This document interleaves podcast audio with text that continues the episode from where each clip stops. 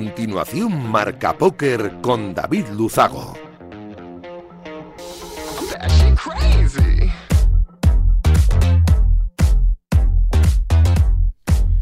Bienvenidos, locos del naipe. Saludos David Luzago. Bienvenidos a un programa más. Bienvenidos a Marca Póker, el único espacio de la radiodifusión española reservado para los amantes de la baraja. Domingo 18 de septiembre, este que acaba, y programa 184, este que comienza. Voy a aprovechar, como siempre, agradecer a Radio Marca la cesión de este gran espacio y, por supuesto, por hacerlo viable a nuestro sponsor, winamax.es, la mejor plataforma para jugar al póker online de nuestro país. Nosotros, como cada domingo noche, vamos a intentar que los próximos 90 minutos les sirvan para evadirse un ratito de la situación actual y hacer un poco más ameno todo. Nos ponemos en breve ya con los titulares de un programa como siempre, cargadito de historias, de noticias, de reflexiones de actualidad y, por supuesto, de entrevistas. ¡Arrancamos! Quello che deve arrivare. Non ti preoccupare, non ti preoccupare. Arriva, arriva quello que debe arribar. Pues hoy tenemos un tema súper interesante. No es la primera vez que charlamos de póker y negocios en el programa, pero ya les aseguro que va a ser la ocasión que más calidad vamos a aportar al tema. Y es que viene nada más y nada menos que un jugador de póker aficionado, muy buen jugador de póker, pero es que además es el presidente de McDonald's en España, don Luis Quintiliano. Vamos a charlar con él sobre eh, concretamente eso, el mundo empresarial y el póker, porque ha escrito un libro que se llama Lecciones de póker para el mundo empresarial. Lo ha coescrito con un jugador profesional brasileño, uno de los mejores del mundo, y es un libro altamente recomendable.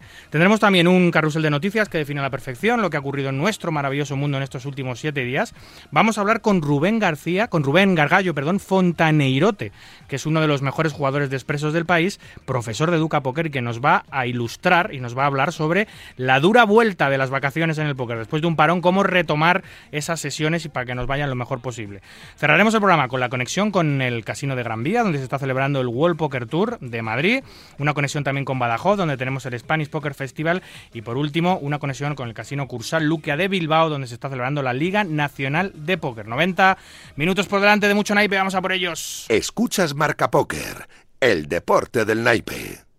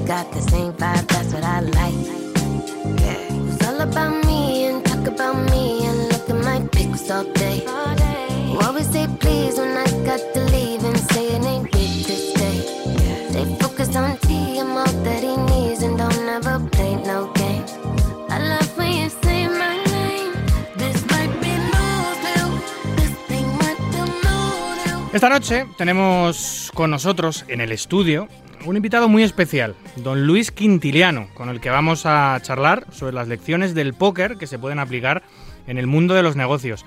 Y de eso, de negocios y empresa, sabe mucho Luis, ya que es eh, el actual presidente de McDonald's en nuestro país y coautor, junto con el jugador de póker profesional brasileño Andrea Cari, del libro Lecciones de póker para el mundo empresarial. Este ingeniero brasileño especialista en marketing es un declarado amante de nuestro juego y un excelente jugador, por cierto, con títulos de World Poker Tour, Brasil Series of Poker y finales de World Series of Poker. Con él vamos a intentar conocer mejor eh, toda la ayuda que nos puede dar, las lecciones que sacamos de nuestro noble juego y cómo poder aplicarlas en el mundo empresarial. Buenas noches, Luis, bienvenido. Buenas noches, David, qué placer estar aquí contigo hoy. Eh, ¿Cómo te llamo, Luis o presidente? No, Luis, por favor. Oye, em, eh, qué libro tan chulo has escrito, de verdad, me encanta. Qué lecciones tan interesantes, cuántas cosas se pueden aplicar del mundo del póker en el mundo de los negocios, cuántas cosas que la gente desconoce eh, y supongo que también viceversa, también del mundo de los negocios, muchas cosas que luego podrás aplicar en la mesa, porque tú eres un declarado amante del juego. Claro, sin duda, sin duda. Es, impresionante la cantidad de paralelos que se, tra eh, que, que, entre el juego y, y, y nuestro mundo empresarial. Y, y, yo lo percibí muy temprano, en 2003, cuando empecé a jugar póker uh, durante mi maestría en Estados Unidos. Y, y, es interesante cómo pasan las cosas, porque la, yo me acuerdo del primer torneo que jugué, fue un torneo online, un torneo, un free roll, un torneo gratis y, y eran como 12 mil personas jugando. Yo, yo, yo, pasé 14 horas jugando y, y gané el torneo, como 75 do, uh, dólares. Y, y, yo que no conocía nada de póker, cuando gano ese torneo yo creo que soy el mejor jugador de póker del mundo, ¿no? Lógicamente. ¿no? Y, y, fue interesante ver cómo esos 75 dólares me costaron muchísimos dólares hasta que yo percibiera que no era tan bueno, ¿no? Y, empecé a leer y empecé a estudiar y cuanto más estudiaba más percibía que no sabía nada y, pero empecé a percibir esos paralelos con el mundo empresarial, que es mi mundo, y fue eso que realmente me apasionó en este deporte de la mente. Claro, a, veces, a todos nos pasa igual. ¿eh? Empezamos a jugar, yo también empecé a jugar hace muchos años, sobre, sobre ese año, más o menos un poquito antes, eh, y también pasó algo parecido.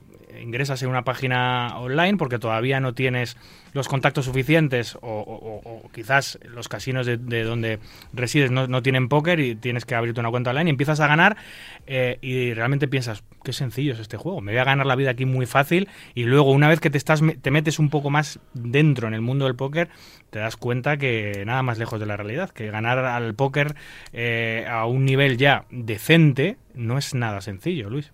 No, no, no, no es nada sencillo.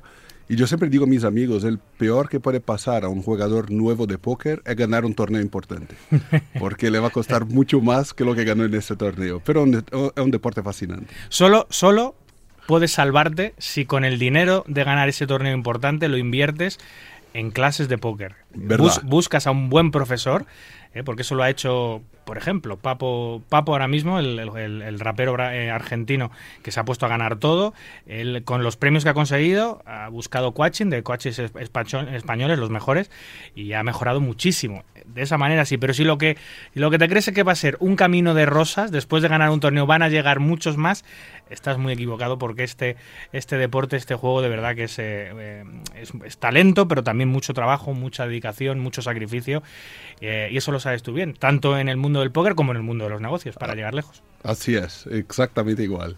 Luis, además de, eh, de, actual presidente de McDonald's en nuestro país, eres el exdirector general de mercados de carga de, de LATAM, la aerolínea, en Latinoamérica. También eh, fuiste director estratégico de Walmart. Eh, y Booth Company, que es una de las principales, eh, también trabajaste en Booth Company, que es una de las principales consultoras estratégicas del mundo.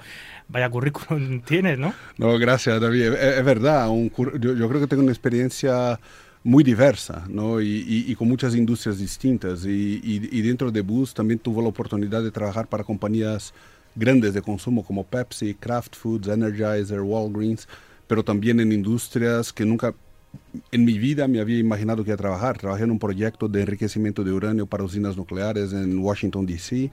Uh, trabajé en un casino en Las Vegas, la verdad. Sí, uh, sí, sí, fue una experiencia uh, impresionante conocer. Ahí? Mira, eh, nos contrataron, fue súper interesante porque nos contrató Caesars Entertainment, que es una de las dos mayores compañías de casino del mundo. Y, y, un equipo especializado en buscar los grandes jugadores por todo el mundo para llevar a Vegas. Y decía nosotros somos muy buenos en traer jugadores a Las Vegas, pero lo que quizá no sabemos hacer bien es cómo traemos personas que pueden utilizar otros servicios que no es solamente jugar, pero la restauración, los nightclubs, o sea, todo que Las Vegas puede ofrecer, ah, pero que la gente no viene porque piensa que es solamente juego, ¿no? Entonces eso fue nuestro proyecto ahí con ellos y pensar cómo, cómo atraer ese tipo de, de, cliente que no, no, necesariamente juega. Muy interesante. De hecho, yo he estado dos veces en mi vida en Las Vegas, las dos he disfrutado muchísimo, obviamente. A ver, yo soy jugador y juego al póker habitualmente, por lo cual Las Vegas para mí es un sitio fundamental. Pero es cierto que cuando la gente me pregunta, eh, ¿pero no te aburres en Las Vegas? Yo digo, es que no sabes lo que es esta ciudad, no solo es juego, hay muchos juegos, eh, la ciudad gira en torno al juego, pero restauración, hostelería, em, eh, todo tipo de actividades indoor y outdoor, todas las posibilidades que tiene Las Vegas son gigantes, es un gran desconocido eso. La gente se piensa que solo se juega la ruleta en la ciudad de, las luces. No, exactamente. Yo, yo digo a, a todos que conozco que, que imposible aburrirse en Las Vegas. Hay hay cosas que hacer para todos los gustos, ¿no? Y como dices, los nightclubs, restauración, todos los tipos de show que pueden Sí, sí, los mejores del mundo. Los mejores del mundo. Mm. Eh, entonces, para mí, una ciudad fascinante. actualmente, nos has comentado que juegas desde el 2003, actualmente sigues jugando, estás, estás eh, en activo, muy en activo, y además digo esto eh, eh, sabiendo lo que digo porque esta semana precisamente has disfrutado de, del World Poker Tour en Madrid, del circuito mundial, el decano de los circuitos que ha decidido volver a España después de muchos años de ausencia, ha decidido hacer su evento intermedio, un evento nuevo que se llama Prime, y lo ha hecho en el madrileño Casino de Gran Vía, y allí has estado disfrutando del mejor póker con muchos jugadores internacionales, batiéndote el cobre contra ellos. ¿Qué tal, qué tal ha sido la experiencia, Luis? No, mira, ha sido, fenomenal. Yo, yo me quedé muy animado cuando vi que el World Poker Tour venía a España. Como dices tú, hace muchos años que no, que no está por aquí. Y, yo creo que, fue un acierto. mi, feedback es súper positivo. Estaba diciendo a ti antes del show que la calidad de los dealers Ah, la calidad de los jugadores, ah, de verdad, para mí, yo, yo he, jugado torneos en todo el mundo y, y, no debe absolutamente nada a ningún sitio que estuvo. De verdad, e, e, enhorabuena pues por la organización. Te lo, agradezco mucho por lo que me toca. Además, la sinergia, desde luego, que está viendo con el circuito, el staff del casino mezclado con el staff de, de, World Poker Tour es, es una mezcla muy positiva, muy buena y muy buena sinergia. Son muy buena gente, son muy humanos que es de lo que intentamos nosotros eh, presumir, porque ese es nuestro punto fuerte, eh, el trato al cliente, ellos lo hacen también maravillosamente bien. De hecho, han estado dando regalos toda la, toda la semana. No sé si te pudo tocar alguno de los regalos que dieron, los cupcakes, las magdalenas, las, los termos, las gorras. Yo llevo una puesta ahora, por cierto, pero eh, no sé si te ha, te ha, tocado algún regalo o has podido disfrutar de alguno de estos regalitos que ellos es que es el 20 aniversario, lo sabes, Luis, de Sí, sí, lo vi. los cupcakes todos con los logos, de todo. No, no, me tocó ningún regalo, no me, no me, salió la suerte, pero yo vi muchos jugadores disfrutando de eso y la verdad que fue, fue, fue súper entretenido también.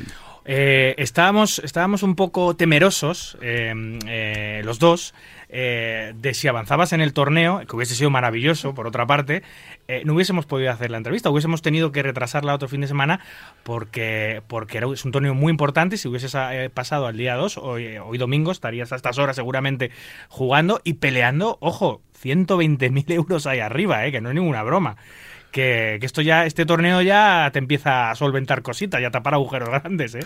Claro, claro. No, mira, eso, eso sería una buenísima razón para no estar aquí hoy y, y lo haría otro día pero desafortunadamente sabe cómo funciona la varianza de ese deporte, ¿no? Entonces, no, no, no, funcionó de esta vez, pero créame que voy a seguir jugando con ustedes. pues te lo agradezco mucho porque vamos a intentar traer los mejores torneos. Eh, hemos empezado hace dos años a internacionalizar el casino. Somos un casino muy joven, cuatro o cinco años de, historia en torneos tenemos. No tenemos más historia, Luis. Antes solo había partida de cash y poca. Y, hemos crecido como un meteorito. De, torneos de 30 euros que teníamos hace tres o cuatro años a tener torneos de 150.000 euros de entrada como las pasadas, las pasadas Titón. Que por otra parte, Luis, qué desfase, ¿no? Que haya, que haya personas que puedan permitirse el lujo de pagar para jugar un torneo 150.000 euros, como pagaron en Gran Vía hace unos meses. Una locura. Y, hay torneos como ese que la gente paga este valor y después hace rebuy. Sí, sí, sí. Sí, porque la, casa que lo organiza no pone freno a nada. Si tú quieres recomprar seis veces o siete y gastarte un millón de dólares, eso sí. Luego ellos sí que es cierto que todos estos eh, circuitos donde se juegan cantidades grotescas, porque son cantidades grotescas, viendo cómo está la vida, cómo está el mundo, todos tienen fundaciones donde parte de ese dinero lo dedican a obras benéficas. De hecho, el torneo más caro del mundo, que lo, organiza, lo organizaba el dueño del Circo del Sol, Gaila Liberté, que sabrás que es un declarado también amante del juego, parte de la recaudación, por eso el torneo se llamaba One Million for One Drop, es decir, que parte de, lo que se financiaba iba para potabilizar agua en países en vías de desarrollo, por lo cual, por un lado, es un poco grotesco el hecho de que se juegan esas cantidades de dinero, pero por otro lado, parte de ese dinero va a, acciones benéficas, por lo cual se redimen un poco, ¿no? Claro, sin esas barbaridades. Sin duda, pero ahí ya un nivel absurdo, ¿no? Jugando por un millón de, de dólares, increíble.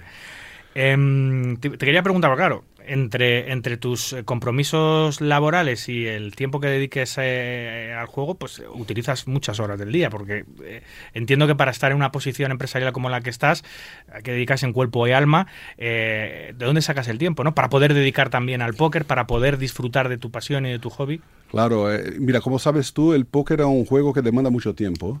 Y tienes razón, es difícil cuadrar la agenda. Entonces, yo en general lo que hago eh, es sacar algún, algo de vacaciones durante el año cuando hay un torneo que realmente quiero jugar.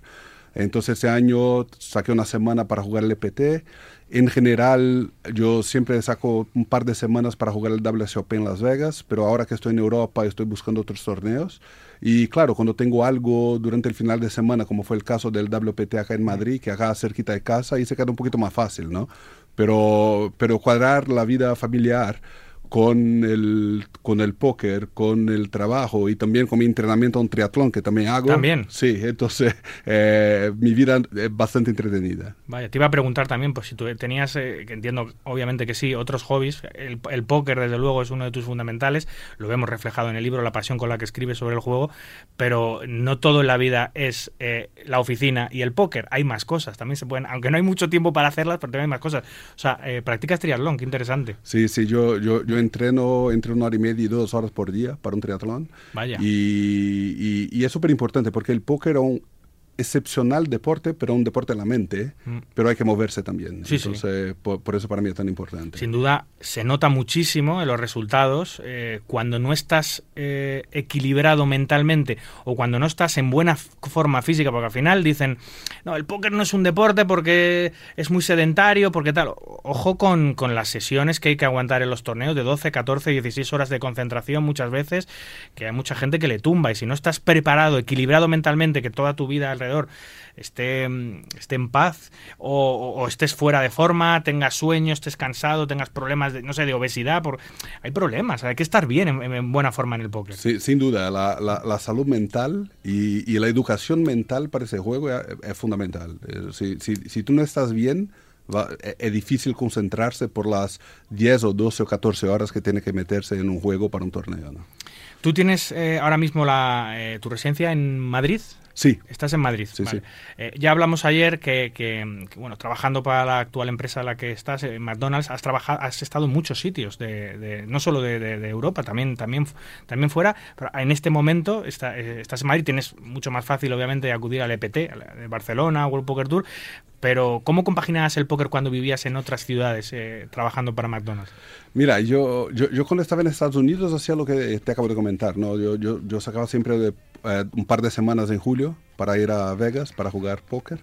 Y siempre que había algún casino cerca que hacía algún torneo durante un final de semana, jugaba también. Pero, pero claro, desafortunadamente no lo puedo hacer siempre porque también tengo mi vida familiar y otras cosas. Entonces hay que, hay que cuadrar bien los tiempos. Pero donde tú vivas hoy en día, yo no creo que hay un sitio en el mundo donde la gente no juegue póker, ¿no? Entonces, es difícil, es difícil. Entonces ya, ya, ya, queda más fácil encontrar un buen, un buen juego donde estés, ¿no? Mira, la semana pasada, a estas mismas horas, estábamos charlando con, con Javier García, eh, eh, García Reinaldos, eh, que es el Relaciones Públicas que tiene el Casino de Marrakech, SADI, eh, en España. Y estuvimos hablando precisamente del póker en África, porque parece que, que el póker solo es cosa de países eh, desarrollados. Sin embargo, hay en muchos países de, de África donde, donde se practica póker y buen póker. Sí que es cierto que él nos comentaba que hay algunos países donde no recomendaba ir por razones, de seguridad, eh, pero en líneas generales se juega al póker en todo el mundo, incluido en países africanos. Obviamente, en los países más pobres es más complicado encontrar partidas porque la gente la última preocupación que tiene es jugar a este juego, ¿no? Tiene otras preocupaciones mucho más importantes. Eh, y me comentaba, bueno, pues que había partidas de límites altos porque siempre al final hay gente con dinero en todas partes del mundo y el póker se juega. Eh, pero aquí en España hemos hecho muchas iniciativas también para llevar a través del póker recursos a África. Hemos hecho, hemos hecho, se han hecho fundaciones, se han hecho, em, se han hecho eh, eh, grupos em, en los que tú eh, cedías parte de tus beneficios de los torneos obtenidos para mandar allí. Se han hecho rifas, subastas de coaching, se han potabilizado también algunos sitios en, gracias a estas iniciativas. Entonces, al final, el póker con todas sus ramificaciones, ya no solo como juego, está en todo el mundo. No, sin duda. Y yo, y yo, sabes que ya en algunas ocasiones he jugado también torneos de póker y para mí me parece fenomenal. y hay tantas oportunidades de hacer cosas como esa eh, que me impresiona y me, encanta. Y, de curiosidad, porque estaba diciendo del póker en el mundo, te quiero contar una curiosidad sobre el póker en Brasil. Porque la mayor parte de la gente no sabe, pero el juego es prohibido en Brasil. O sea, no hay casinos en Brasil, no se, no, no, no se juega en Brasil el único juego que está permitido en Brasil es el póker, porque el póker se considera un deporte de la mente como el ajedrez, por ejemplo. Entonces no se considera un juego de, azar. Eh, entonces, por eso es el único juego que está permitido en Brasil. Eso es, eso, es, increíble, porque yo creo que debe ser, eh, si no el único de los pocos países en el mundo donde el póker ha conseguido eh, que se ha declarado juego de habilidad mental. Creo que Argentina va por una línea parecida, está intentando conseguir lo que en Brasil se consiguió. bueno, y eso da buena cuenta de lo que ha avanzado Brasil en este tema. Y, claro, es que luego se traduce en los jugadores que tenéis en los lobbies y los jugadores internacionales que tenéis jugando eh, en los casinos, que es una potencia mundial Brasil a nivel de póker, eh, de las, a nivel de Estados Unidos. Hay, hay muchísimos jugadores brasileños eh, en Brasil. Sí, no, muchísimos. Y ves el desempeño de los jugadores brasileños este año en la World Series, fue absolutamente increíble, ¿no? Entonces, da, da mucho orgullo ver. ¿Sabes? Yo, yo salí de Brasil en 2002. Y cuando salí de Brasil, no se hablaba de póker, no se jugaba póker en Brasil. Y yo fui transferido por la Tamerlines para ser director general de, de, de cargas en Brasil. Y cuando llego a Brasil y está el BSOP tan desarrollado y tanta gente jugando, me quedé súper impresionado cómo ha evolucionado el deporte en, en, Brasil en tan poco tiempo. Increíble, ¿eh? me quedé súper impresionado. Eh, aparte, la cultura brasileña es una cultura extremadamente cálida, es, eh, eso se traduce en las mesas. los jugadores brasileños son muy animosos, hacen, del, hacen del póker alguien, algo que nadie hace, que es convertirlo casi en fútbol. Solo hay que ver las mesas finales que alcanzan los jugadores brasileños, como las gradas eh, que prepara, en este caso World Series o cualquier evento, se llenan de eh, aficionados brasileños con banderas, con, con música, con cánticos, con bailes. Eso yo no lo he visto en ninguna otra parte del mundo. Esa, esa, mm, esa, esa pasión por el póker que hay en Brasil, yo creo que es única. Es, inacreditable. Y yo tuve el privilegio de ver un brasileño, Bernardo, jugando un heads up final en la World Series. Y yo estaba ahí en, una, en una de esas. Y es una sensación maravillosa. Sí, sí. Em, la verdad que tenemos mucho que aprender del póker en Brasil, en, Europa. Yo creo que esa es la vía para conseguir en Europa todo lo que se está consiguiendo en Brasil. Es conseguir que, que, los encargados de regular el juego entiendan que no es un juego de azar más, que no nos metan en el saco del resto de juegos de azar, que no nos metan en el saco del resto de juegos de casino, porque somos otra cosa, no, no tenemos absolutamente nada que ver. Es cierto, tú lo sabes bien, Luis, que el azar juega un componente fundamental a corto plazo en nuestro juego. Si no, no seríamos tan grandes como somos, porque eso hace que todo el mundo tenga una oportunidad de ganar, pero no menos es, cierto es que, es un juego de, muchísima habilidad, de muchísimo estudio, de muchísimo sacrificio y, y que no tiene absolutamente nada que ver con el azar puro que es el resto de juegos de casino. No, 100% eh, de acuerdo, David. Y sabe que eso fue una gran motivación para escribir el libro, la verdad, porque ah, a mí me incomodaba esta imagen de puro juego de azar. Y, y, de ahí viene la inspiración de mostrar para la gente que hay mucha estrategia por detrás y estrategia que se aplica a la vida y se aplica a los negocios y, y se aplica a cualquier otro, otra área que tú quieras.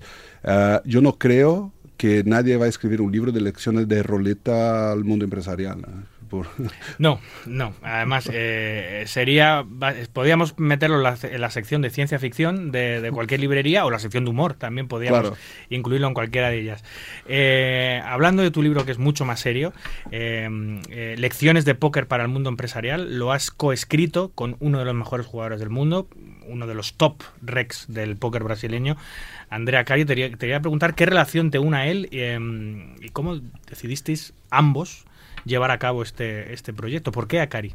Mira, Akari es un jugador fascinante, ¿no? Akari fue el segundo brasileño a ganar un bracelete en la World Series. Y, y Akari es un tipo muy carismático, siempre que está en los torneos con toda la fama que tiene, siempre habla con todos, eh, siempre muy simpático. Y yo lo conocí en la mesa, entonces yo, y, y hay una historia súper entretenida porque yo, yo, estaba jugando el BSOP y Akari se sentó en, la, eh, en mi mesa y había, eh, él había pedido un sándwich y, pero, pero cambió de mesa. Entonces cuando se sentó le estaban sirviendo la comida y él estaba ahí todo buscando la comida y yo salí con un, con un par de 10 y le doy un raise y todos dan fold y cuando llega Akari, Akari mira las cartas así y, y para, cambia la expresión y larga el sándwich para lo, jugar. Lo aparta para jugar. Claro, lo aparta para jugar. Eso es un tel, ¿eh? es un pequeño claro, tel. es un, es un gran tel. Sí, sí, Entonces sí. para para jugar y me mete un raise importante y yo lo pienso bien y, y, y, y, y, lo, fol, y foldeas tus dieces. Y, foldeo lo, mi, mis dieces y Akari me muestra haces y dice, buen read, porque el gordo nunca foldea el sándwich. Fueron las, las, primeras palabras de Akari conmigo. Pero, pero claro, después jugando mucho con Akari, empecé a conocerlo más como persona, me encantó.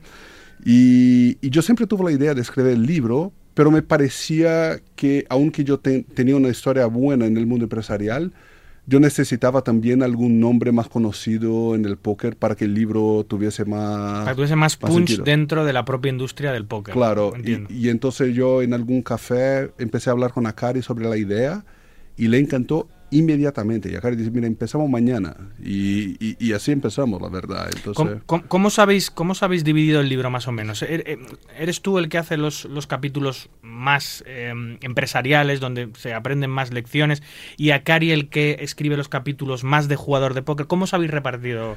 Mira, fue quizá un poco menos organizado que eso, porque Akari, a, además de un gran jugador de póker, también es un gran empresario. Akari tiene inversiones en muchas empresas distintas. Ahora está con el tema de esports, ha mm. tenido restauración, ha tenido, o sea, Akari se, me, se mete en una cantidad de negocios y también conoce mucho el tema. Entonces, cuando empezamos a escribir el libro, eh, mi idea era hacer algo muy estructurado, donde hablaban del, de un concepto de póker. Después Akari decía cómo eso se aplicaba al juego y yo entraba después y contaba una situación empresarial. Pero muy pronto percibimos que esa estructura, ese libro súper estructurado, se quedaría quizá un poco aburrido. Y, y, la idea fue evolucionando a un punto que el libro se lee un poco como un diálogo, ¿no? Entonces, para cada tema, Akari habla un poco, yo hablo un poco, después Akari cuenta otro tema, entonces se mezcla. Obviamente Akari enfoca un poco más en la técnica del juego, yo enfoco más en mis historias empresariales, porque como tú dijiste al principio, yo tengo una, una, una experiencia muy diversa en muchas industrias, entonces yo creo que se queda interesante porque no cuento solamente historias de una industria que trabajé. Y, y, yo creo que se quedó más fácil de leer de esa manera, porque parece más un diálogo y nada tan formal como habíamos pensado en principio. Tengo que decir que el libro es muy eh, sencillo de leer, eh, eh, te entra solo. Eh, eh, otra, otras, otros, otros libros que he podido ojear sobre el tema son mucho más espesos, mucho más complejos, hablan de cosas que, nada interesantes. Sin embargo, este libro, la gran ventaja que tiene es que no necesitas saber de póker para leértelo, sí. no, no necesitas eh, que te interese el póker para leerlo realmente porque el contenido es tan interesante sobre todas esas cosas que se pueden aplicar de un juego de estrategia como es el póker, que podría ser también otro juego de estrategia, también el ajedrez, por ejemplo, tendrá también muchas similitudes que se pueden extrapolar para, para, para, para los negocios. Es un libro sobre la vida, realmente. Porque al final la vida también es juego, la vida también es apuesta, la vida también los negocios, invertir en una empresa es apostar, eh, todo está muy, eh, hay mucha eh, retroalimentación entre los negocios, el juego, la vida, todo está muy relacionado. Al final estamos haciendo apuestas continuamente con quién nos unimos sentimentalmente, con quién, qué, qué, casa decidimos comprar, en qué inversión decidimos entrar. Todos son apuestas, todos, todo el día estamos jugando, Luis, la gente no se da cuenta. Así es. Y, ah, y algunas apuestas más seguras que otras. Sí, desde luego, desde luego. Pero, claro, la más como el juego. Claro, como el juego. Las, cuanto más segura es, menos rentabilidad te va a dar. Si quieres arriesgar un poquito, pues puedes ganar quizá más o puedes quizás perderlo todo. Nunca, nunca se sabe. Es de 2021 el libro, ¿verdad? Es bastante reciente. Sí, sí. Eh, o sea, el, libro es de 2018, 19, yo creo que 18, cuando lo lancé en Brasil. Vale. Y, después lo traducí para español en 2021, cuando estuvo en, eh, cuando llegué a España y lo lancé acá. La verdad, como curiosidad, yo viví en Estados Unidos y ya tengo el libro traducido para el inglés y estaba por buscar una editora cuando recibí la noticia que venía como presidente de McDonald's en, eh, España y decidí no lanzarlo en Estados Unidos porque digo, yo, yo quiero estar ahí cuando lo lance. Entonces, para eso lo traducí para español y lo lancé cuando estaba aquí. Pero claro, eh, se puede dar el caso, Luis, de que estés muchos años de presidente, Dios lo quiera, en España y, y, y, te urja eh, porque haya demanda de que lo traduzcas al inglés y tengas que hacerlo a pesar de que no estés allí, ¿no? Eso se podrá dar. Así es, así es. Y esa es mi idea. Ojalá me quede muchos años acá. España, un país fascinante, me ha encantado. Eh, nuestros resultados son muy buenos y ojalá me quede acá bastante más tiempo.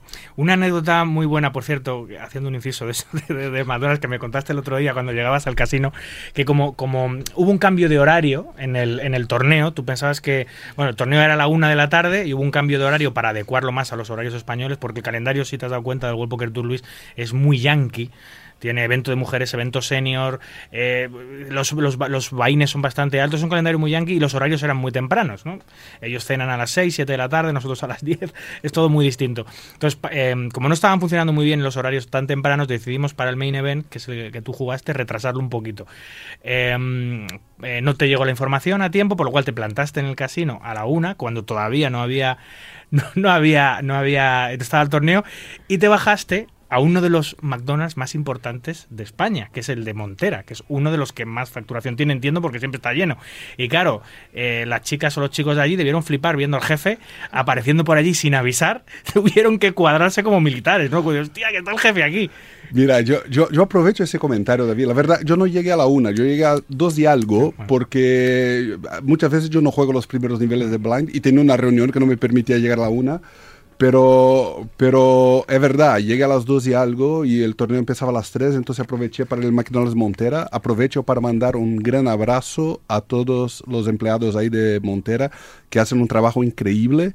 Y la verdad no creo que se asustaron tanto, porque Montera es un restaurante tan icónico que están súper acostumbrados a recibir visitas de todos los tipos, de todos los niveles y, y, hacen un buen trabajo. ¿Sabe que a veces eh, yo voy a Montera sin avisar? Y me porto como un cliente, no aviso a nadie que estoy ahí para ver cómo está funcionando y nunca los pillé mal, ¿eh? de verdad, eh, hacen un trabajo increíble. Pero a, lo mejor disimulan, porque ya te conocen, ya saben quién eres, mira, está el jefe, se lo dicen entre ellos, vamos a hacer como que no le hemos visto.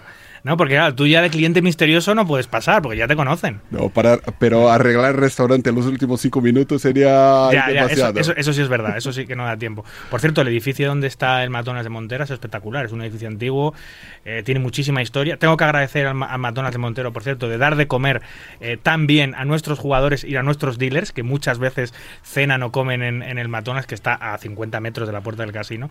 Así que la verdad que la sinergia entre el casino y el McDonald's es muy buena también te tengo que decir.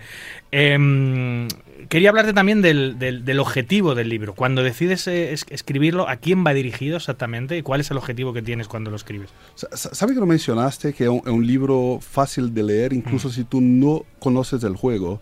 Y eso fue mucho la idea, porque no es un libro de póker necesariamente, es un libro de lecciones del póker el mundo empresarial. Entonces, eh, ojalá que a, a, los jugadores de póker les guste, porque van a ver los paralelos entre el juego que le apasiona con el mundo empresarial, pero también ah, a los jóvenes que están empezando y pensando en el mundo empresarial y, y, cómo lo pienso y cómo lo entiendo mejor, de una manera más divertida, más lúdica y quizá de una manera que nunca imaginaron que se explicara el mundo empresarial, sacar los paralelos y lo pueden leer. Y yo, yo tengo muchos amigos que no juegan póker y me han dado ese feedback. La verdad, lo, lo entiende perfecto. Em, si nos metemos un poquito en, dentro del, libro, sin hacer excesivo spoiler, porque entiendo que, puede interesar a la gente leerlo, em, hay una serie de lecciones eh, muy claves, muy generales, eh, que estamos en el mundo del póker muy familiarizados con ellas, ahora voy a ir sobre ellas, pero que, fuera quizás ni, se haya pensado. ¿no? Para empezar, hablas, hablas sobre el control de la banca, que entiendo que es tan importante en una mesa de póker o dedicarse, dedicándose al póker como en el mundo de los negocios. El control de tu dinero es fundamental, que sepas invertir dónde, cuándo y cuánto para, para no entrar en bancarrota, que es lo mismo que en el póker igual. Así, así es, David. Y, y, yo creo que eso, como tú lo sabes muy bien, quizás sea el error número uno de los jugadores más amadores de póker, porque llegan a Las Vegas con un presupuesto contadito y creen que van quintuplicar y mm. se van a quedar ricos y, y, se olviden que este es un juego que no importa que tan bien lo juegues, hay muchísima varianza. Y, y, para soportar la varianza tú necesitas un bankroll y hay una ciencia para calcular que qué bankroll necesitas mm. dependiendo de, de, qué nivel de juego estás jugando.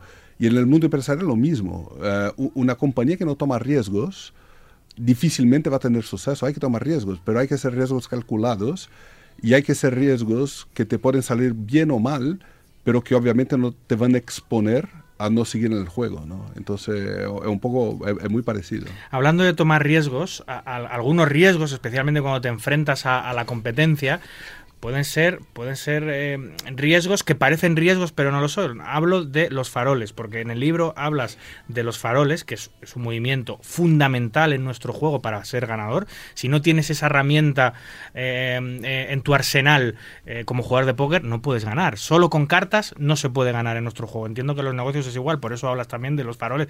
Pero me gustaría que me comentases qué son los faroles empresariales. Mira, como los faroles del póker, eh, de nuevo, a veces cuando tú empiezas a jugar, tú crees que juegas una mano, pasa por el flop, el turn, y cuando llega el river, decides que va a meter un farol y mete todas las fichas a la mesa, y después te quedas pensando por qué te salió mal. ¿no? Y, la verdad lo que te salió mal es que no, no, contaste bien la historia. El farol... No tenía sentido. Claro, no, no es meter las fichas. El farol es contar una historia que sea coherente desde el pre-flop, del post-flop, o sea, qué tipo de range está representando. Qué, y, y, y, al final cuando tú metes todas las fichas con, con todas las cartas que en la mesa, esa historia hace sentido o no. Y en el mundo empresarial es un poco lo mismo, porque eh, siempre que te metes, te metes en una negociación, tú no estás mostrando todas tus cartas, ¿no? Y, y, tú quieres demostrar alguna posición de poder. Eh, pero esa posición de poder a veces no es creíble. Entonces, ¿cómo construyes una historia que sea creíble con la posición que te estás metiendo? No, no, no, es muy distinto. Si, si tiras todas tus fichas en una negociación sin contar bien la historia, quizá te quedes sin fichas. Hablas también en el libro sobre eh, hacer, hacer posible que el, eh, que el mercado se sienta cómodo. Eh, ¿A qué te refieres cuando hablas de esto? ¿Y cómo lo, y cómo lo extrapolas al mundo del póker? Eh, yo, creo que el mejor negociador, el negociador que termina una negociación donde las dos partes se sientan bien. Ah, yo creo que el mundo del negocio, si tú intentas ganar todo y no tener con que la, tu, contraparte gane algo también y se sienta bien con la negociación, esa negociación no pasa de nuevo, ¿sabe? Y, tú generas incentivo para la otra parte buscar alternativas a trabajar contigo. Hay situaciones donde realmente tú tienes el poder. Hay situaciones donde realmente tú puedes apretar tu, tu competencia o tu proveedor o lo que sea. Pero tú no quieres generar incentivo para que esa gente busque alternativas. Entonces, eh, hay que mirar a largo plazo y hay, y hay que crecer la torta y hacer con que, aunque tú quieras una parte quizá un poquito mayor de la torta, pero que haya torta para todos, si no termina el juego. Ahora mismo, Luis, de eso que estás hablando, es una de las cosas más importantes que hay en nuestro juego, especialmente las partidas de cash. En Estados Unidos, desde hace unos años, em, se han privatizado mucho las partidas. Entrar a esas partidas es muy complicado, que es donde está el dinero. Tienes que ser amigo, em, a lo mejor del organizador, pero sobre todo, en España está pasando igual, em, tienes que generar buena mesa, es decir, no necesariamente tienes que ser el mejor jugador para acceder a ellas, porque generalmente son partidas privadas, tienes que ser el que mejor ambiente genera. Entonces, para poder a esas partidas, para poder acceder a ganar el dinero de verdad, tienes que ser un buen tipo que genera buen ambiente eh, y que cae bien a la mesa. Y es casi tan importante como tener talento, porque a lo mejor algunos que solo tienen talento, como son idiotas, no acceden a esas partidas y no ganan el dinero de gente incluso que tiene menos. Claro, eh, eh, y qué buen punto. Te, cuento una anécdota del WPT de ayer, la verdad, pero yo, yo estaba en una mesa y había un señor que yo creo que estaba empezando y estaban los blinds de 400, 800 y ese señor abrió una apuesta por 5100 fichas, que es bastante poco usual. Y, y, se veía la expresión de los otros jugadores, pero 5100, de verdad, sí. Y, él tenía como 30.000 fichas. Y, uno de los otros jugadores va all-in por 40.000 fichas por encima. Y este señor, eh, un insta-call al all-in, todas sus 30.000 fichas que había acabado de sentar la mesa, ah, tenía 5-9. Un 5 y un 9. Un 5 y 9. Qué maravilla. Pero un insta-call. Y, y, lo ganó. Salió un 5 y 9 y lo ganó. Mía, madre mía, y, y, el jugador que perdió eh, fue un señor, se portó bien, pero todos los otros le empiezan a, hacer chistes. Justo lo que hay que hacer. Claro, y, y el señor salió porque oh, tres manos después fue eliminado y se fue y todos haciendo chistes y, yo les digo a, los tipos de la mesa, dice, mira, ojo, porque si queremos desarrollar el deporte en nuestro país, hay que respetar ¿eh? y, hay gente que no sabe jugar, que está aprendiendo y hay mm. que hacer con que la gente se sienta bien. Si nosotros no le pagamos el bain, el tipo tiene el derecho de hacer lo que quiera. Obviamente. Y, y, si hay algo dando malos calls, qué bueno para ti, ¿no? o sea, no sé por qué te estás enfadando. Entonces hay, hay que respetar el ambiente a la mesa si queremos realmente desarrollar el juego en el país. Un buen jugador de póker, un buen profesional o un buen jugador en general, jamás recriminaría nada de ese tipo. En, todo caso, si te sientes, que no lo debes hacer como jugador, porque al final vives de ese tipo de jugadores, pero si te sientes, eh, si te has sentido mal porque ese jugador, tú piensas regalado su dinero, luego más adelante tomando una caña en el bar, se lo puedes explicar si quieres.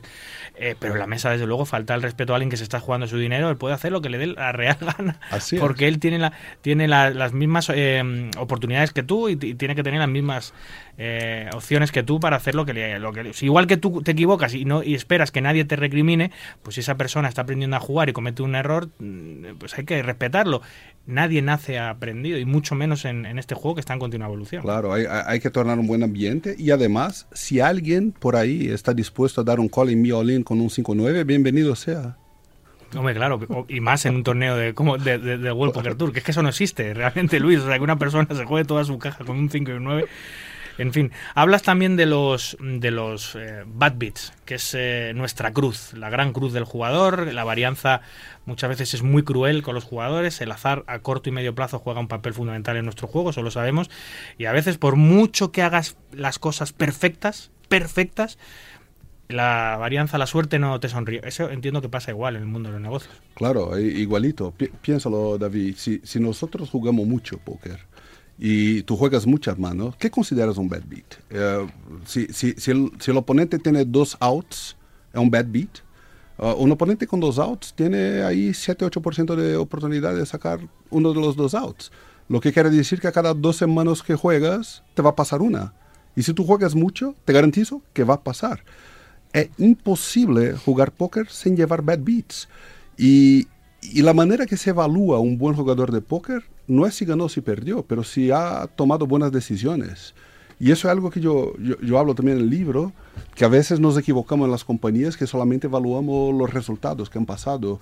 Pero yo creo que hay que evaluar la calidad de las decisiones, porque a veces tú puedes tomar una mala decisión y tener suerte, o, o tomar una buena decisión y tener una mala suerte. Y porque el mercado cambia, porque Rusia invadió Ucrania, qué sé yo, por cualquier razón algo pasa y tus resultados no son lo que esperabas, pero hay que evaluar si la decisión fue buena así como en el póker. Qué difícil, Luis, es encontrar empresarios que tengan ese pensamiento, es decir, que, que, piensen más allá, que no piensen en el resultado inmediato, en ganar dinero rápido, sobre todo en épocas de crisis como la que vivimos, que es difícil tener gente que mantenga la calma, que diga, no, esto es una decisión acertada, en el tiempo ya lo vamos a ver, vamos a aguantar, no hay problema, porque hoy en día todo lo queremos para ayer todo lo queremos para ayer y es, es muy complicado. Yo lo veo en el mundo del juego, en el mundo de los casinos, ¿no? Los resultados tienen que ser inmediatos y si no ya la gente se pone se empieza a poner nerviosa y, y a veces eso es una reacción muy poco inteligente, porque si hay un proyecto interesante y lo cortas porque ese proyecto no está generando ingresos en ese mismo momento, lo mismo estás cortando algo muy grande que está por venir. Claro, y, y, sin duda una cosa más para reflexionar. Eh, si tú conoces algún empresario, algún ejecutivo que nunca se equivoca, yo te digo que ese ejecutivo o empresario no está tomando riesgos suficientes. No, porque es imposible no, no, llevar un bad beat. Es imposible que algo no te salga mal. Ah, la pregunta es si te equivocas el número correcto de veces, mm. pero más importante, cómo reaccionas como algo, cuando algo sale mal. Ah, una otra anécdota, yo cuando llegué a España hace casi dos años, ¿cómo pasa el tiempo? Casi dos años acá, uh, llegué al medio del COVID, que como sabe para el sector de restauración fue muy, muy, muy difícil. Y yo cuando estaba viniendo y sabiendo de la situación que iba a encontrar, yo compré para traer a España un, un cuadro que está hasta hoy en mi oficina, que es un rey de espadas estilizado y que dice si no puedes cambiar las cartas que tiene, cambia la manera que las está jugando. Y, o sea, las cartas son las cartas. Sí, sí, es lo que te viene. Claro. Es lo que te viene. Y hay que, lo, que, lo que hay que hacer es saber jugarlas, saber utilizar lo que te viene de la mejor manera posible. Eh, y ahondando en este tema, eh, todos los jugadores de póker eh, sabemos lo complicado que es estar concentrado en una mesa. Es muy difícil. más hoy en día, con las redes sociales, ves a los jugadores de póker con el móvil. Yo mismo estoy jugando, estoy con el WhatsApp, estoy con el Twitter. Es imposible que te concentres y es imposible que, obtengas tu mejor juego, el que llaman, el que llaman en algunos libros la zona, llegar a la zona, al, sitio de máxima concentración en el juego. Eh, hablas de eso en el libro, de, mantener la estrategia y la concentración en las negociaciones, que es muy importante, igual que mantener la concentración en el juego. Es tan complicado mantener la concentración en los negocios como lo es en una mesa de póker, con todo lo que hay alrededor. Eh, eh, igualito, David, porque tú, puedes imaginar que muchas de esas negociaciones o interacciones en el mundo empresarial son largas y, y llevan horas y a veces en muchas reuniones y es muy fácil uh, de repente despistarse y decir, no, eso ya lo vi, pero siempre que te despistas está perdiendo algún detalle, ¿no? Y, y, y hay que poner atención. Hay que, uh, la concentración es esencial y es algo que el juego te enseña. Pero el buen estado mental también es importante. Así como en una reunión, a veces cuando tú estás cansado y ya estás perdiendo la concentración, yo levanto la mano y digo, mira, un, ponemos un breakcito y vamos a tomar un café y ya me ha pasado en póker también, porque eh, cuando te pasa un bad beat lo entiendes. Cuando te pasa dos o tres seguidos, uh, es, inevitable que entres en tilt. es muy difícil. Y, y, la recomendación que doy, y lo hago, es levantarse a la mesa, tomar un café, hacer otra cosa, deja ahí los blinds tranquilitos y cuando te recuperes vuelve a la mesa porque esa concentración mental es fundamental. Lo hacen muy pocos, ¿eh? Generalmente lo que suele ocurrir es que entras en barrena, te lo tomas a la personal con la persona que, que, te ha ganado la mano y quieres recuperar los puntos muy rápido. Sabemos que eso es un, un, gran problema de los jugadores de póker, ¿no? Ser, ser calientes. Eh, hablando de ser calientes eh, o ser fríos, hay un capítulo del libro que hablas, eh, no sé si lo has escrito tú o, o, a Cari, sobre mm, ser frío en, contra ser humano. ¿A qué? O sea, ser, ser humano contra ser frío. ¿A qué te refieres? Mira, es, e, eso es una observación de Akari, pero la conozco súper bien, ya hablé mucho con Akari sobre eso. Akari, uh, Akari dice que conoce algunos jugadores de póker, algunos profesionales que son mucho mejores que él técnicamente, pero que no tienen sus resultados, porque e, el juego no es pura matemática, eh, o sea, no es solamente un computador haciendo cuentas y entendiendo probabilidades, pero esta parte humana de entender qué está pasando con los otros jugadores, de entender eh, que contigo quizá no puedo ser tan agresivo, pero con otra persona más agresivo. Yo no puedo jugar de la misma manera con cada uno. Y, cómo hablas y cómo interaccionas en la mesa, al final también te da información y pasa información. Entonces, esa, esa, parte más humana, Akari dice mucho una, una parte más callera, eh, eh, más callejera aquí en España. Callejera, callejera La callejera eh, es tan importante como la parte técnica. No, es que desde luego si solo el juego fuese cuestión de matemática, que hay muchísima matemática implicada en nuestro juego, es muy importante dominar la matemática para, para ser ganado este juego, pero desde luego hay muchos otros componentes. En la ensalada que luego es, pones en la mesa hay muchos más componentes. En España ah, se habla mucho del sentidiño ¿no? de, la, de la intuición del sentidiño, pero que también la intuición y sentidiño no es simplemente una corazonada sin más, ¿no? Es una serie de acciones que has visto y que has ordenado en tu cabeza de patrones de apuesta, patrones de comportamiento, todo influye, cómo va vestido el sujeto, cómo coge las fichas, cómo coge las cartas, qué tipo de cosas dice. Todo eso se tiene que meter en la ecuación final, no solo los números importan, porque, porque si no este juego sería un juego de robots y este juego es maravilloso, este juego es un arte. ¿no? ¿Te acuerdas? Has leído tú, Luis, eso que dice de que el Texas Limit, decían, el Texas Limit es, un, es una ciencia, pero el Texas Hold'em es un arte, porque es tan extenso, tan vasto, tan infinito casi las posibilidades, que, que, es, eh, que es, un, es un gran, gran, gran juego de estrategia. Claro, claro, y no, y, no sería no sería tan bueno para escribir un libro si estuviera escribiendo sobre el límite porque sí. ahí, ahí, ahí, ya hay mucho menos arte. Desde luego. Eh, otro de las, otro de los de las cuestiones eh, eh, importantes eh, en el mundo de, de, del juego, especialmente el mundo del póker, es cuando hablamos de la posición. La posición en la mesa cuando estás jugando es fundamental, ¿no? No es lo mismo hablar el primero, no es lo mismo que hablar el último, con toda la información de todo lo que han hecho previamente los los jugadores. Sin embargo, en el libro eh, habláis sobre la, la, la, sobre la posición como que siempre es relativa. ¿Por qué? Mira, eh, hablando de póker, eh, siempre que hablamos la mejor posición de la mesa, eh, la posición del dealer, ¿no? O sea, la, el botón. el botón. ¿Y por qué? Porque tú eres el último a reaccionar. Pero la verdad que a veces lo que pasa es que alguien te da un raise y, y tú das un, un, call y hay cuatro jugadores en la mano y ya sabemos que en general hay excepciones, pero en general la gente le va a dar check, check, check hasta que llega el, a, al señor que dio el raise y va a ser el primero a reaccionar. Entonces, si tú estás a derecha de quien le dio el raise, ahora va a rodar toda la mesa antes que llegar a ti mm. y es como si tuviera el botón. Es porque cierto. tú puedes ver toda, toda la reacción, tú puedes dar un check y ver cómo reacciona toda la mesa y, la posición relativa acaba de cambiar. Entonces, uh, hay que ver dónde estás y qué ha pasado, no solamente dónde estás sentado. Es curioso esto que dices, porque yo lo he dicho muchas veces sin, sin, sin, saberlo, pero es cierto que la posición muchas veces, generalmente, el que habla el último es la posición buena, pero en algunas circunstancias, Luis, eh, cuando la mano no se sabe si va a ir para uno y para otro, y que se suele decir, el que primero dispare se la lleva, el que primero apueste se la lleva. Algunas veces hablar primero es mejor, porque si decides apostar en esas manos en las que check, check, check, check y sabes perfectamente que si pones una ficha te la vas a llevar, pues si eres capaz de donkear o de, o de apostar antes que tal, te lo vas a llevar. O sea, la posición buena es la tuya por haber hablado primero. Claro, también, también puede pasar. ¿Sabes, eh, David, que eh, en algunas situaciones de negociación, uh, la gente siempre cree, ¿sabes? Tú, tú vas a negociar una casa y tú siempre que ver el precio que la otra persona tiene en la cabeza. Y yo te digo que a veces en una negociación es mucho mejor hablar primero, porque tú haces lo, lo que se llama en inglés de anchoring, no sé cómo traducirlo en español, pero tú, tú, tú metes una áncora en un sitio de donde es difícil salir. Y el primer que habla, si tiene buena información, claro, mm. porque si tú no tienes buena información, quizá mete la pata, pero, sí. pero si tú tienes buena eh, información, hiciste tu trabajo y entiendes las posiciones, hablar primero es bueno. Sí, sí, por eso la relatividad, la, lo, lo, que hablamos, ¿no? Claro. Es, es, muy relativo.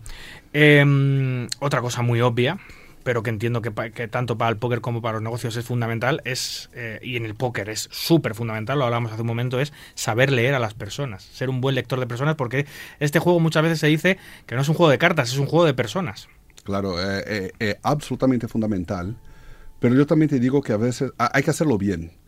Uh, un, un, error que yo veo mucho pasar y, y, es muy tentador es que tú ves a alguien hacer una jugada y a partir de ahora tú ya metiste un, una etiqueta en esa persona y eh, así juega esa persona y no es verdad. Mm. Y, y, si tú eres un buen jugador, el que tan agresivo o conservador tú eres cambia mucho dependiendo del estadio del torneo. ¿no? Yo en general cuando estoy en los niveles de blinds más bajos soy mucho más conservador y cuando estoy cerca de, de la burbuja quizás soy más agresivo.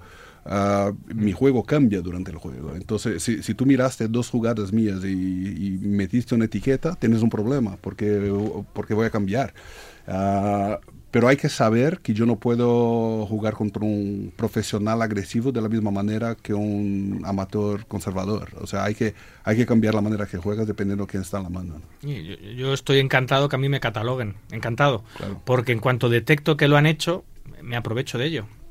Si, si yo estoy en la partida con un juego muy cerrado, porque considero que tengo que estar en ese momento tranquilo, porque hay mucho movimiento en la mesa, porque me interesa estar eh, viendo qué hacen y especular un poco, y me catalogan como un NIT o me catalogan como un ROCA, que se dice aquí en España, estoy encantado porque tarde o temprano voy a intentar aprovecharme de ello. Y al contrario, si en una mesa estoy muy activo porque en ese momento veo que está todo muy parado, eh, seguramente luego yo vaya con la maza en alguna mano, que ellos piensen que estoy jugando de más, voy a llevar las buenas.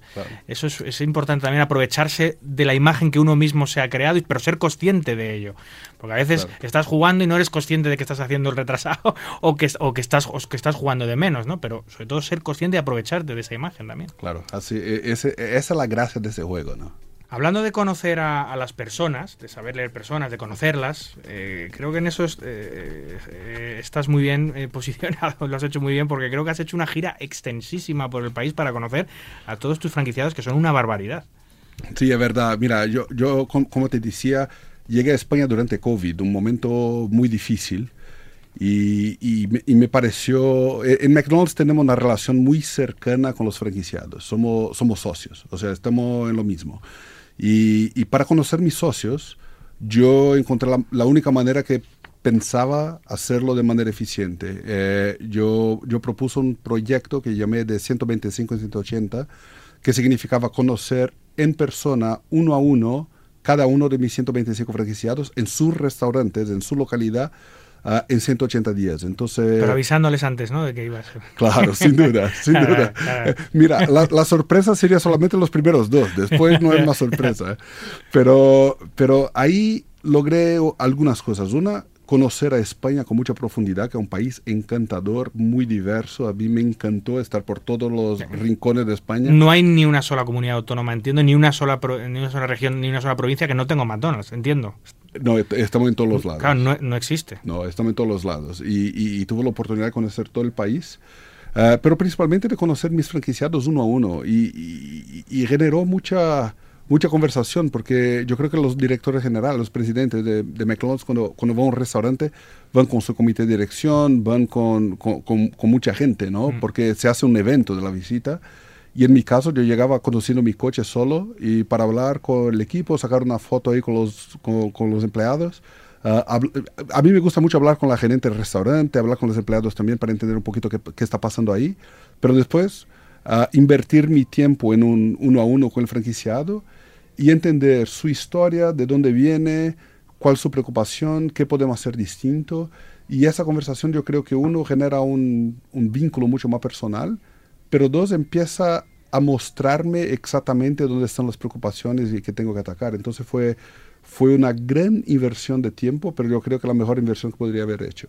Sin duda, saber conocer a las personas, entenderlas, eh, luego a la hora de futuros proyectos de, de, innovación, de todo, es muy importante conocer con, quién estás y de, de, qué se trata. Em, quería hablar sobre los principios fundamentales, que es un capítulo muy interesante, eh, que empiezas, voy a, voy a parafrasear lo que dices en el libro, dices, eh, en relación a este concepto de posición en la mesa, del que hablábamos hace un momento, el ejemplo de negocio más evidente es el del retail. En este mercado existen tres principios fundamentales para el éxito de una tienda la ubicación, la ubicación y la ubicación. ¿Esto cómo lo, cómo lo llevamos al mundo del póker? Mira, eh, exactamente ese punto interesante, porque yo trabajé en Walmart, como dijiste al mm. principio, en Carrefour, uh, trabajé con, proyecto con Walgreens, y, y, ahora McDonald's también es un tipo de retail, ¿no? Porque tenemos restaurantes por todos los lados, y, y si tú piensas, McDonald's es conocido por tener un proceso muy, muy, muy riguroso. Entonces el Big Mac que comes acá o en Japón o en Brasil es exactamente el mismo Big Mac, se hace de la misma manera. Y, y, se usan las mismas máquinas, se usan la misma, los, mismos procesos, eh, pero hay restaurantes que venden un millón y hay restaurantes que venden ocho. Y, y ahí la gran diferencia está la localidad. ¿no? La, la, localidad para el retail es absolutamente fundamental. Y, en póker un poco lo mismo, ¿no? Tu posición en la mesa. Y, mira, tu posición en la mesa no es solamente donde está la silla y, el ejemplo que te acabo de dar, pero también eh, dependiendo del estilo del jugador y de la calidad del jugador, estás a la derecha, a la izquierda. A veces la vida se complica bastante simplemente por la localización que estás en la mesa. Ahora, ¿qué haces? ¿Llora? No. O sea, hay que, hay que entender la situación que estás metido y sacar lo mejor que puedas. ¿no? En, en una mesa cuando te sientas nadie te ayuda, nadie te dice, oye, ahí ese es mejor sitio, este me-". lo tienes que eh, adivinar por ti mismo, pero en el caso de, de McDonald's supongo que vosotros cuando un franquiciado os dice, oye, yo quiero abrir un restaurante aquí, vosotros tenéis la última palabra y oye, yo creo que ahí no va a funcionar, en esa pedanía de 80 habitantes, yo creo que ahí no va a ir nadie a tomar. Supongo que les ayudaréis a decir, pues yo quizá mejor, en vez de hacerlo ahí, quizá mejor a 15 kilómetros en este pueblo que tiene 30.000 habitantes, funcionaría mejor. Mira, la, la- la belleza de nuestro negocio es que imagínate, nosotros operamos 40.000 restaurantes en el mundo. Entonces tenemos datos estadísticos de 40.000 restaurantes. Tenemos un sistema estadístico brutal que, que entiende exactamente dónde está ubicado el futuro restaurante, la cantidad de área residencial, comercial, qué tipo de negocio, qué va a construir. Y, y eso se- te, te da una estimativa de, de la venta de ese restaurante que nos equivocamos en más o menos 10% todas las veces. Es impresionante el sistema que tenemos. Entonces te, te da muchísimo más seguridad a ti y al franquiciado que puede cerrar los ojos y tomar el restaurante que va a funcionar. Tú fíjate que, que generalmente cuando tú haces un juego de niños, a los niños, eh, que les preguntas, dime el nombre de tres empresas.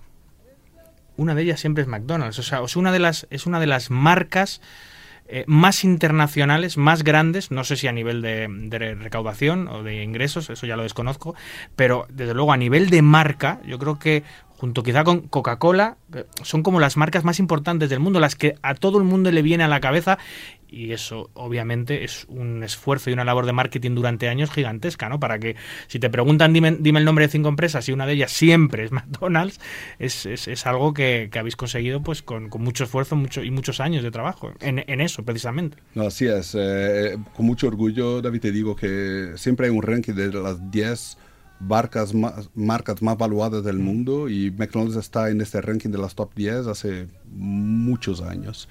Uh, y un orgullo porque somos la única empresa de restauración que está ahí. Y las otras son todas marcas de tecnología, o Coca-Cola, o Google, o sea, eh, eh, mucho orgullo el reconocimiento de marca.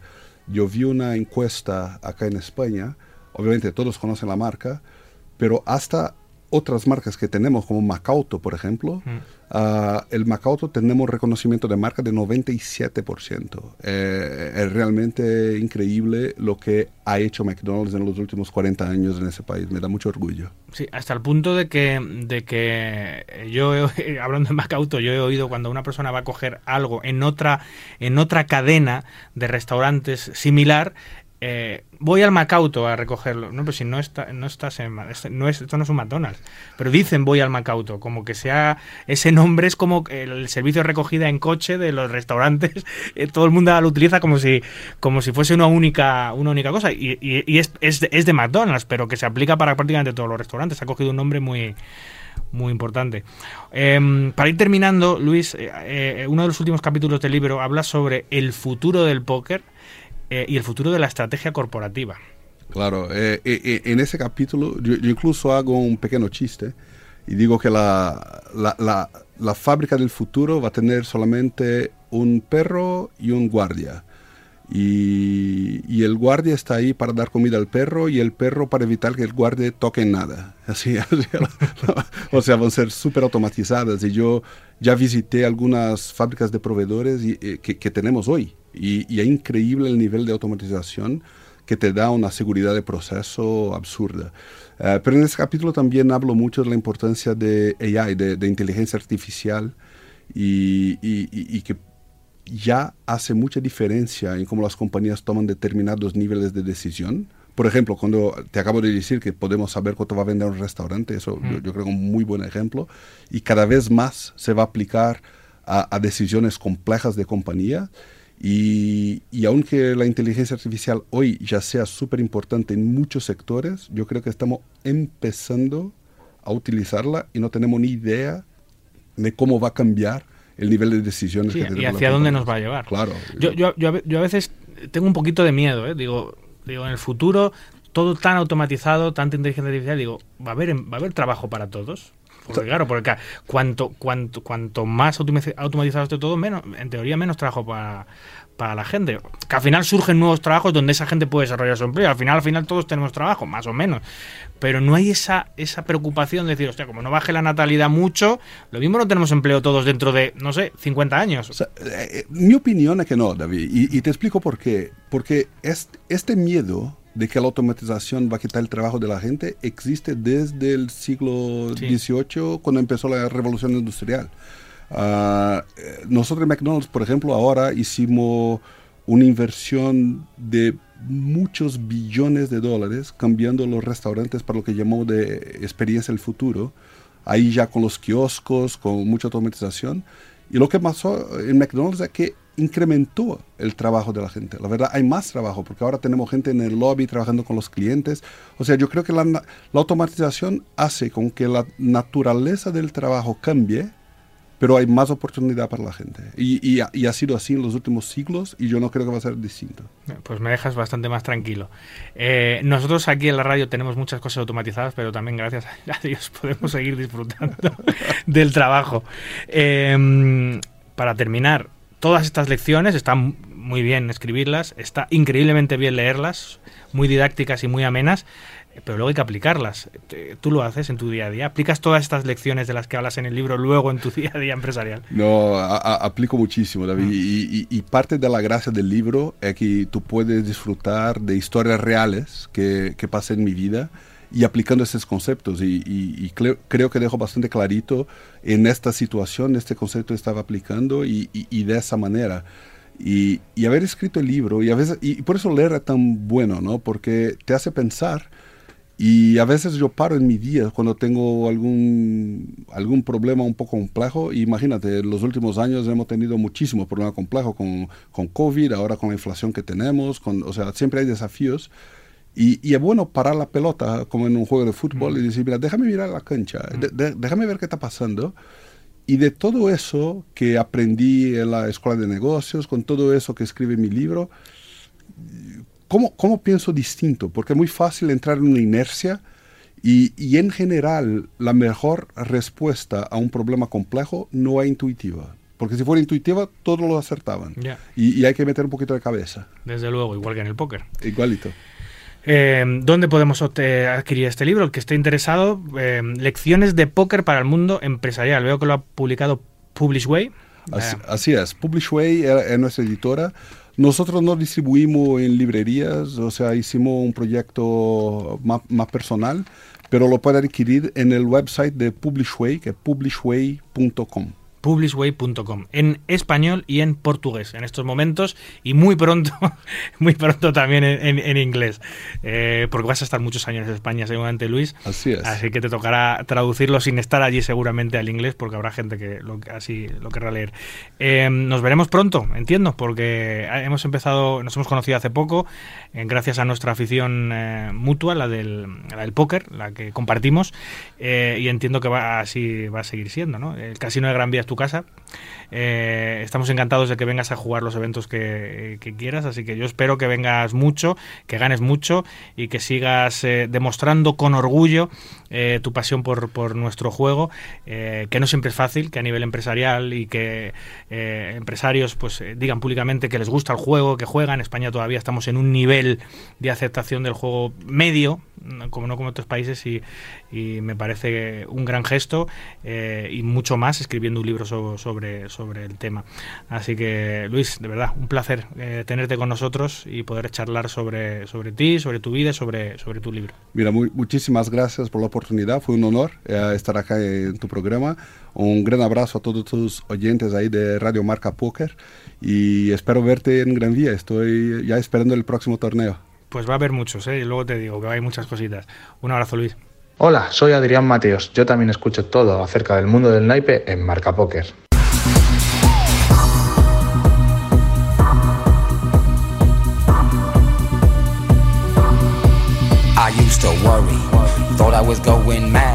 A hurry, getting stressed, making excess mess in darkness. No electricity, something's all over me, greasy. Insomnia, please release me and let me dream of making mad love to my girl on the heath. tearing off tights with my teeth. But there's no release, no peace. I toss and turn without cease, like a curse. Open my eyes and rise like yeast. At least a couple of weeks since I last slept, kept taking sleepers. But now I keep myself pet deeper still. The night I write by candlelight, I find insight, fundamental movement. So when it's black, this insomniac, take an original tack, keep the beast in my nature under ceaseless attack. I get no sleep. I can't get no sleep.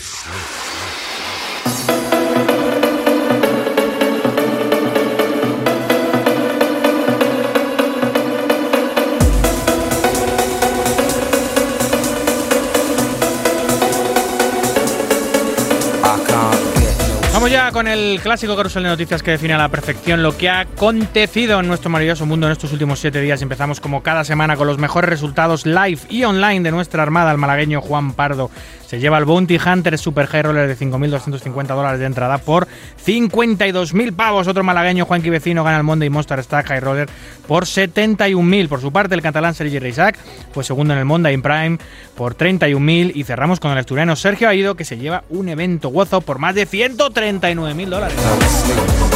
En Chipre, el tailandés Punat Punsri se lleva el main event de la Streeton Poker Series por 2.600.000 dólares en una mesa final en la que estuvieron figuras como Jason Kuhn, Henry Hecklen, Víctor Malinowski o Arthur Martirosian. Por su parte, el británico Sam Grafton se lleva el evento más caro de la Strayton, el Coin River Invitational de 200.000 dólares de entrada, que repartió 23 millones de dólares y 5,5 millones fueron para Sam. Y no nos vamos de la Triton Poker Series, de donde nos llegan malísimas noticias. Y es que esta pasada madrugada, el jugador y cofundador de la Triton, de 39 años, malayo, por cierto, Iván Liu, ha fallecido de manera repentina, en lo que parece un ataque fulminante al corazón en su habitación del hotel, mientras participaba de los eventos de la Triton. Así lo ha comunicado la organización en un sentido escrito que publicaba en sus redes sociales.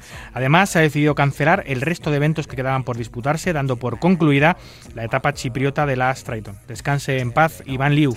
with my teeth. La jugadora de moda mundial, la estadounidense Ebony Kenny, muy cerca de haberse convertido en la mujer con el mayor premio obtenido en un solo torneo de póker en vivo. Fue en el evento, por cierto, Coin Ribbit Invitational de la Streeton Poker Series, en el que finalmente quedaría quinta con un premio de 1.700.000, el segundo premio más grande que una mujer haya recibido, tan solo detrás de los 2 millones que se llevó tras ganar el main event de las World Series Europa, la noruega Annette Ovestrad. Si Kenny hubiera quedado un puesto mejor, la cuarta habría obtenido un premio de 2,1 millones, superando a Annette y estableciendo una nueva marca. Pero no fue así. Tiempo tendrá la nueva sensación mundial del póker femenino de hacerlo. Comienza este martes hasta el 19 de septiembre en el Casino Kings en Rozbadov el Big Rap, el festival de Omaha más grande de Europa, en República Checa, con 23 torneos en su cartel, destacando un high roller de 10.000 con un garantizado de medio millón y un main event de 2.200 también con un garantizado de medio millón. En todos los sitios cuecen habas y es que la justicia chilena está en armas en contra del juego de su país. El séptimo juzgado de garantía de Santiago de Chile anunció que admite a trámite una querella criminal presentada por la Fundación de Jugadores en Terapia por Ludopatía contra ocho casas de apuestas deportivas online por presuntamente operar de manera ilegal en Chile. Según informó el diario El Mercurio, la querella fue presentada en contra de las salas Betway, Rojabet, Betano, Mi Casino, Jackpot City, Juega en Línea, Betson y Coolbet. A todas se les imputa en calidad de autores del delito de explotación y operación ilegal de juegos de azar. Thank you. En España, aprobado tras el Pleno del Congreso con 200 votos a favor, ninguno en contra y 148 abstenciones, la modificación de la ley de juego ideada por los Ministerios de Sanidad y Consumo con el fin de proteger a los grupos de jugadores en riesgo, evaluando la eficacia de las medidas sobre juego responsable y, seguro, exigiendo con esta a los operadores no solo que articulen las acciones transversales de protección de los participantes en los juegos regulados por dicho texto legal, sino que presten además una especial atención a los grupos de participaciones en riesgo. Ninguna de las enmiendas presentadas fue aprobada durante la votación previa. El histórico casino de Villajoyosa reabrirá sus puertas según el ayuntamiento mm, de la localidad. Esto impulsará la economía local, atraerá nuevas inversiones al municipio y supondrá la creación de un centenar de nuevos puestos de trabajo en la localidad. Ya se han iniciado las obras de eh, reacondicionamiento del futuro nuevo casino mediterráneo. La obra cuenta con un presupuesto de más de 3 millones de euros y la sala que ha permanecido cerrada de 2010 está ya previsto que reabra sus puertas para el mes de abril de 2023. 3. La Comunidad de Madrid promueve una campaña en los centros educativos dirigida a los jóvenes para concienciar y favorecer un uso responsable de los videojuegos y prevenir problemas de adicción, sedentarismo y acceso a contenidos inapropiados para ciertos segmentos de edad que pueden derivar en conflictos familiares y comportamientos violentos. Este acto forma parte de la celebración del Año Europeo de la Juventud que busca dotar a los jóvenes de los recursos necesarios para que su participación en la vida democrática, eh, para fomentar esa participación en la vida democrática y su compromiso social y cívico. El Ejecutivo Regional trabaja en el desarrollo de una estrategia integral para concienciar a jóvenes, padres y educadores de los peligros que entraña el mal uso y el abuso de las nuevas tecnologías. La Asociación Española de Juego Digital, J Digital, analiza los resultados del segundo trimestre publicados por la DGJ y muestra su preocupación por la cronificación de la evolución negativa del ecosistema del juego online en España. Según J Digital, el juego online en España mantiene la línea descendente y registra importantes retrocesos en las cifras de negocio. Según demuestra el informe del regulador, los principales indicadores de negocio del juego online en España están en retroceso. De abril a junio, el GGR cayó un 5,5% en comparación con el mismo periodo de 2021 y acumula cuatro trimestres seguidos de caída interanuales. Asimismo, el número de cuentas nuevas ha reducido un 26% con respecto al segundo trimestre del año pasado. Esta evolución acentúa la sensación de inestabilidad e incertidumbre que ya imperaba en el sector, especialmente tras la aprobación del Real Decreto de Comunicaciones Comerciales de Actividad del Juego, el RDCCC. A nivel de productos, sorprendente constatar el retroceso del segmento de las apuestas deportivas que han caído cerca de un 34% en tasa interanual, registrando cifras de negocio inferiores al del segundo trimestre de 2020, cuando se paralizaron las competiciones deportivas en prácticamente todo el mundo como consecuencia de la pandemia. Una mujer de 71 años afroamericana denuncia que su banco le ha prohibido hacer un depósito de 12.000 dólares que venían de un cheque de casino de un premio obtenido en máquinas eh, de ese mismo casino. Se trata del banco Fifth Third en Livonia, en Michigan, y la mujer además de eso acusa de racismo a la entidad por dudar de la autenticidad del cheque.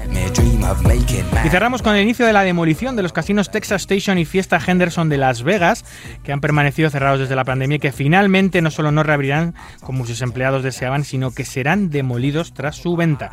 La empresa ha declarado que prefiere que no se construya en esa tierra nada relacionado con el juego y así evitar más competencia en la zona. Escuchas Marca Póker, el deporte rey de diamantes.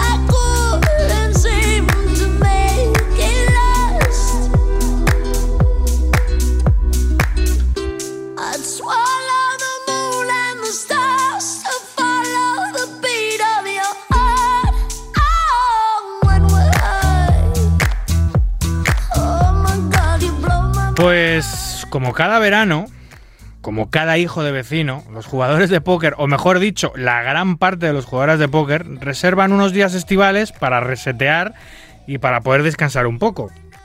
Alejarse por unos días de los tapetes físicos o virtuales para volver con las pilas bien cargadas varios días después.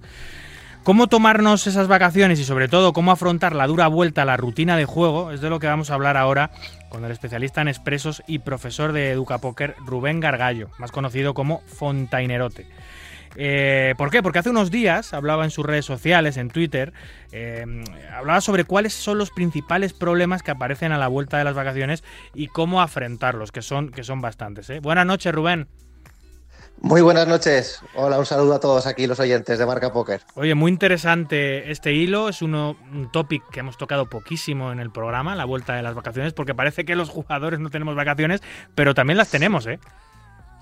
Hombre, las tenemos y yo diría que es obligatorio cogerlas, eh, sea cual sea el nivel al que te dedicas, de, ya sea que juegues niveles altos, eh, es obligatorio desconectar Quizá no tanto como lo he hecho yo esta vez, pero vaya, eh, yo sí que te diría que es obligatorio. Eso es lo primero. Es, eh, eh, es lo que te iba a decir. Vayas vacaciones estás metido, pareces un profe de colegio, ¿eh? Dos mesecitos.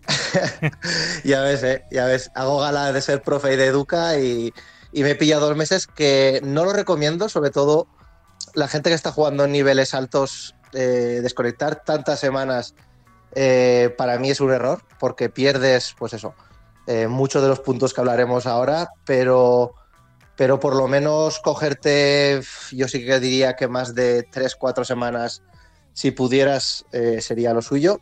Y tanto como ya pues eso, ocho semanas, dos meses, para mí es excesivo, que es lo que he hecho yo. Este Oye, eh, somos unos privilegiados los jugadores de póker porque mm, eh, al no tener jefes, al no tener eh, ese tipo de presión, podemos, bueno, también es cuenta y riesgo nuestro, pero podemos elegir las vacaciones, cuándo tenerlas y la duración de las mismas. Esto no es habitual en el mundo laboral. Claro, es lo que dices. En verdad tenemos una suerte porque te puedes tú organizar ahí tu calendario anual. Yo lo suelo planificar así a principios de año y de normal siempre funciona igual. Siempre me ha gustado eh, hacer intensivos de trabajar. Cada uno tiene su librillo. ¿eh? Yo esto lo he hablado con varios jugadores de póker y hay gente que prefiere, pues eso, eh, compaginar semanas, no ir tan apretado semana a semana durante el año y a lo mejor tampoco cogerse luego un mes entero o dos meses. Y yo sí que prefiero focalizarme mucho cuando estoy trabajando. Igual hago pues tiradas de tres meses, cuatro meses muy fuertes y luego, pues eso, aprovecho que si Navidad, que si Pascua. Lo combino así, de, meses muy, muy intensivos, que de hecho, pues eso, los compañeros de aquí de Andorra, los amigos, pues ya, ya lo saben porque me ven poco el pelo. Con luego, pues eso, muchas semanas de, bajar, para casa y desconectar por ahí. Oye, eres, eres eh, em, especialista en expresos, en spins, que es una modalidad bueno, relativamente nueva, ya tiene un tiempo, la verdad, pero es una de las últimas que ha llegado al, mundo al mundo del póker y es, una, es una especialidad eh, muy, eh, valga redundancia, muy especial, ¿no? Tiene, eh, es muy distinta a lo que se jugaba antes, a los sit and goes, a los, a los torneos de multimesa, a las partidas de cash. ¿Por qué has decidido especializarte en expreso, que son estos torneos de tres personas donde solo gana uno? Sí, bueno, un poco para todos los oyentes que no conozcan mucho lo que es esta modalidad del póker. Los expresos son, son partidas muy rápidas que pueden durar eh, como mucho unos 10 minutos, pero vaya, de media creo que son unos 3 minutos. Eh, ahora han sacado unos que son incluso más rápidos, pero vaya, yo juego los, los normales. Y pues es una modalidad, para mí es la más deportiva. Eh, al final, jugar muchas partidas caras a caras de uno contra otro. Y al final es como un combate de boxeo. Pues tú vas viendo por dónde le puedes atacar, ves cómo cambia la defensa hacia ese lado o sea, es algo muy deportivo. A mí me gusta, me gusta mucho esta modalidad. Ya desde el primer momento que la conocí. Yo antes jugué, jugaba torneos de manera profesional, estuve un par de años. Y, en cuanto conocí spins, entre, pues eso, la parte del GESAM me, me encantaba ya de antes. Y, y, luego tiene la parte buena, que es que tú conoces tu, tu, lo que tú generas, tú sabes realmente, pues eso, el, retorno de inversión que puedes, que puedes recibir y, eso te da una comodidad a la hora de trabajar y de, saber un poco, pues eso, tus, tus, win rates y saber todo esto que a mí me calma y, por un lado eso y por otro la pasión que, disfruto mucho jugándola. ¿Cuántos puedes jugar al año más o menos? ¿Cuántos expresos? Pues, pues, mira, por ejemplo, estos últimos dos años estoy jugando entre 70 y 80 mil, más o menos. Es que es una barbaridad, ¿eh? Que son, son, eso es mucho, ¿eh? Para gente que conozca un poco la modalidad, eh, yo diría que de media se juegan pues 40.000, 50.000, incluso hay gente que menos. Yo la verdad que, bueno, como ya son mis últimos coletazos como profesional de póker, pues estoy intentando, pues eso, aprovecharlo al máximo y ya, pues eso, dar un pasito atrás. Ah, sí, y eso, nuestro maravilloso mundo. Y, eso, ¿Y eso por qué? ¿Por qué son tus últimos coletazos, Rubén? Bueno, ya llevo eh, ocho años con este y es una mezcla de muchas cosas, pero así eh, a modo rápido, pues he conseguido un poco mis objetivos que, tenía a nivel económico, mm, a nivel pues de objetivos del póker diría que también con creces he conseguido pues eso, jugar donde hace tiempo que o como cuando en mis inicios soñaba donde quería jugar. Y luego pues que me quiero dedicar a otro tema profesional que, que creo que me va a apasionar igual o más que el póker, que es eh, opositar para bomberos, la idea que llevo. Vaya. Y, y, entonces eso, son, es una vez, bueno, más luego el llevar tantos años ya fuera de casa que, que eso, pues he estado entre República Checa un par de años, aquí en Andorra llevo seis, pues también quieras que no, sí, siempre me he visto más cerca de casa. Em, hablábamos de, las, de las vacaciones, de los parones de los jugadores. Em, no sé si, si, si, si hay eh, alguna manera de que las vacaciones sean menos duras para la vuelta o podemos hacer lo que nos dé la gana y luego recuperar la rutina va a ser igual de difícil. Es decir, hay algunas vacaciones que tú dirías a un jugador, yo te recomiendo que no hagas esto, porque te vas a, te vas a salir totalmente de, del mundo del póker y es mejor que vayas más tranquilo o que cada uno haga lo que le dé la gana. Pues yo sí que diría que, sobre todo en entornos muy competitivos, esto es como, pues, por ejemplo, para compararlo con el fútbol. Si tú juegas en primera división, no te puedes pegar dos meses sin hacer nada físico, sin entrenar, eh, sin salir a correr, sin trabajar la fuerza, por lo menos. Eh, si tú juegas en, a lo mejor en regional, pues te lo puedes permitir estar eh, un par de meses sin hacer prácticamente nada. Entonces con el póker pasa un poco igual. Yo, pues, en los niveles que juego yo, a la que vuelves después de dos meses, vamos, recibes tortas por muchos lados.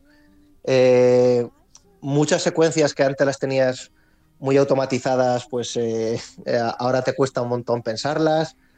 A nivel técnico, pues dudas de ahí de tamaños de apuestas, de, si la secuencia es mejor esta o la otra.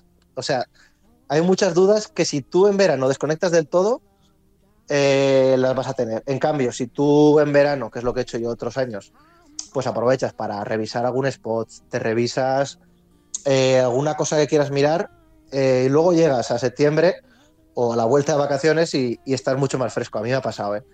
Que luego, a nivel competitivo, eh, o sea, a nivel de jugar, eh, muchas cosas las vas a seguir notando por mucho que hayas estudiado, pero otras cosas sí que las, las minimizas. O sea, que es mejor no hacer una desconexión total y absoluta, es decir, ni estudiar nada, ni jugar nada, ni leer nada que tenga algo, sino que un poquito menos, menos dura para que la vuelta también sea menos dura. Pero claro, habrá gente que dirá, no, lo mejor es desconectar totalmente y olvidarte y tal igual, que es lo que te suelen decir de cualquier otro trabajo, ¿no? Oye, desconecta total, pero en el póker quizás hay que mantener un pequeño hilito para que no sea tan, tan dura la vuelta, ¿no?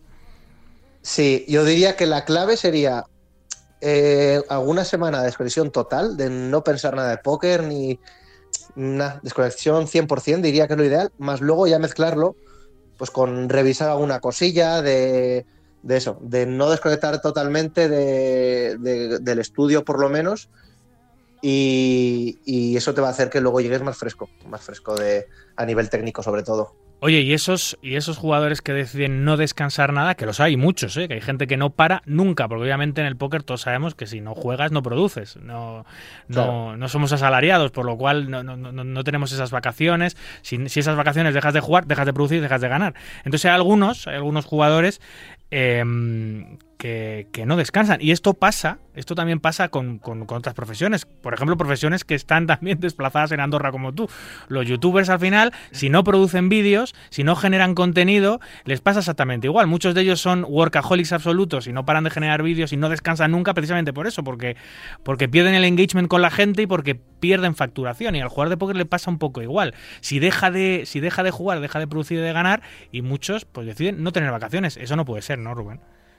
No, para mí, no sé, cada uno ve la vida de una manera. Yo, no sé, pienso que, tenemos la suerte de poder elegir cuándo coger vacaciones y, el no cogerlas para mí no es una opción. O sea, creo que hay que tener vida aparte de las mesas, está muy bien. Yo soy el, mm, vamos, un, un loco de este mundillo, un apasionado, pero también me gustan hacer otras cosas. Tienes amigos, tienes familia, tienes curiosidades que hacer y no sé, yo creo que es una de las suertes que tenemos del poder cogernos cuando queramos vacaciones y, no hacerlo, para mí pienso que es un error. Y diría que a nivel de energía, no sé, yo, yo me noto obviamente unas semanas que, pues lo que te decía, que no estás generando el mismo dinero que el que generabas a lo mejor antes de, cogerte las vacaciones, pero todo vuelve a su sitio con, con, unos días de trabajo duro, o sea que y con mucha más energía.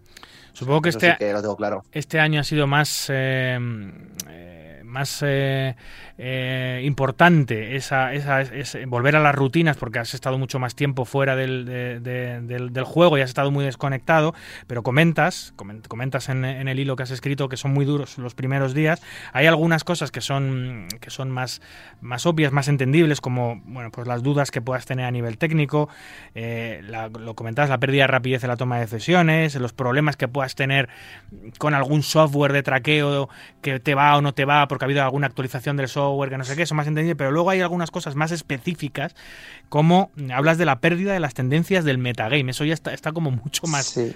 ¿A qué te refieres? A ver, esto explicado con palabras más sencillas, pues eh, en el entorno que juego yo, pues eh, de normal juegas contra muy pocos jugadores eh, así en estos niveles así altos. Quizá, para que os hagáis una idea, somos 20 personas. Entonces, claro, mm, no somos robots y cada uno tiene un poco sus, sus fallos, digamos, y cuando tú desconectas mucho tiempo, te no recuerdas muy bien pues con qué tipo de cartas en el river se cortaban para farolear. O sea, hay muchos, muchos botes en los que andas perdido porque no recuerdas muy bien eh, de si estos 20 o 30 rivales, que de media, pues bueno, si al jugar todos los días, al estar todos los días con ellos, pues eh, digamos les tienes muy bien cogidos en, en mucho tipo de spots. Entonces, cuando vuelves, estás súper perdido en líneas así más extrañas y, y te hacen pensar, te hacen decir, "Uf, este jugador, ¿qué es lo que hacía en este tipo de, de turnos?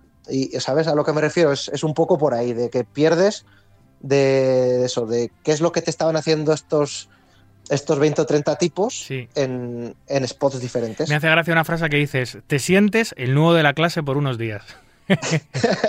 Sí, sí, sí, sí, tal cual. Tal cual, tal cual. Porque al final los que estamos todos los días en el lobby, eh, es un ecosistema muy pequeño, controlas todo, ves quién está dando un shot más arriba, ves, conoces un poco ya todo. Eh, y cuando vuelves, después de tanto tiempo, creo que pasó a mí, dices, pero ¿qué está pasando aquí en, en la charca? Si ya dejé- la dejé yo así y cuando he vuelto no está para nada así. Total. Eh, pero bueno, ¿Y cuánto, trabajo, cuánto, sí, bueno, cua- cuánto sí. se tarda en recuperar esas rutinas, en eh, recuperar ese conocimiento del ecosistema, del metajuego? Eh, ¿Cuánto tardas? ¿Se tarda un día, una semana, un mes? ¿Cuánto es, eh, ¿Cuánto es el estropicio que te hacen las vacaciones al jugar profesional?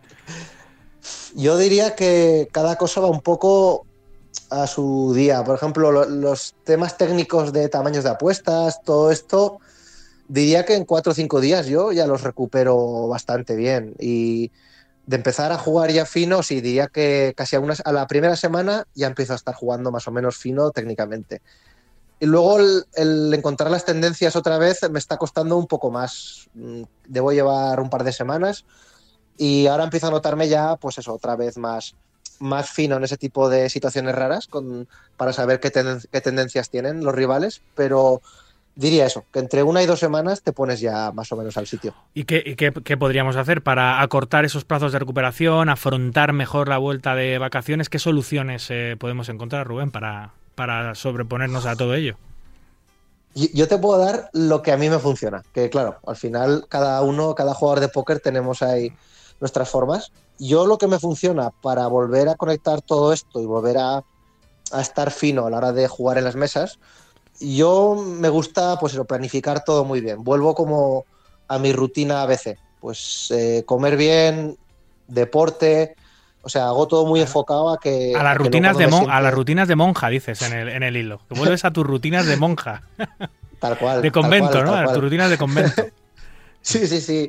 A mí me funciona eso. Me, me funciona eh, pues decir que no a muchos players a lo mejor que te apetecen y decir, mira, me voy a focalizar como un obseso. Al final, pues eso. a todo lo que viene siendo la élite, cualquier cosa, pues para mi gusto es de renunciar a, alguna, a algunas cosas. Y en este caso, pues yo sí, yo me funciona, eh, pues eso. Encerrarme un poco en mi mini mundo y, y eso, y planificar mis rutinas y- y hacerlo todo enfocado al rendimiento. Y algo, algo que me llama la atención, dices que es mejor esos primeros días no mirar ni gráficas, ni tu cajero si estaba para arriba o para abajo, centrarte en tu Claro. juego y olvidarte de cosas externas, ¿no? Que te puedan alterar. Claro, porque, claro, para que os hagáis una idea, pues eh, yo cada día me juego pues 40.000 euros en ballines. O sea, son 400 spins de 100 euros de normal que estoy jugando ahora. Entonces, claro, si tú los primeros días estás mirando cajero, estás mirando resultados, eh, tú vas a andar con la cabeza loca, porque, pues bueno, no, si ya lo que comentábamos antes de que no vienes eh, con la cabeza fina a nivel técnica, pues tus resultados no van a ser los idóneos. Entonces, no te sirve de nada estar actualizando cajero, estar actualizando gráfica y a mí, vamos, yo lo que, de hecho, ni la he mirado aún eh, y llevo, no sé, casi 5.000 partidas ya este mes y, creo que ganas en tranquilidad, en tranquilidad emocional que vaya, que eso pues también es súper importante. Eh, hemos estado hoy hablando, al principio del programa, hemos, entrevistado a Luis Quintiliano, que es el presidente de McDonald's en España, nos ha dado unas valiosas lecciones que te da el póker para, para, para el mundo empresarial y, yo creo que, que, que, tú eres de los que aplica lecciones del póker en el mundo empresarial porque he visto que eres cofundador de una empresa que se llama Bolísima, así que eres jugador de póker y empresario también, ¿no?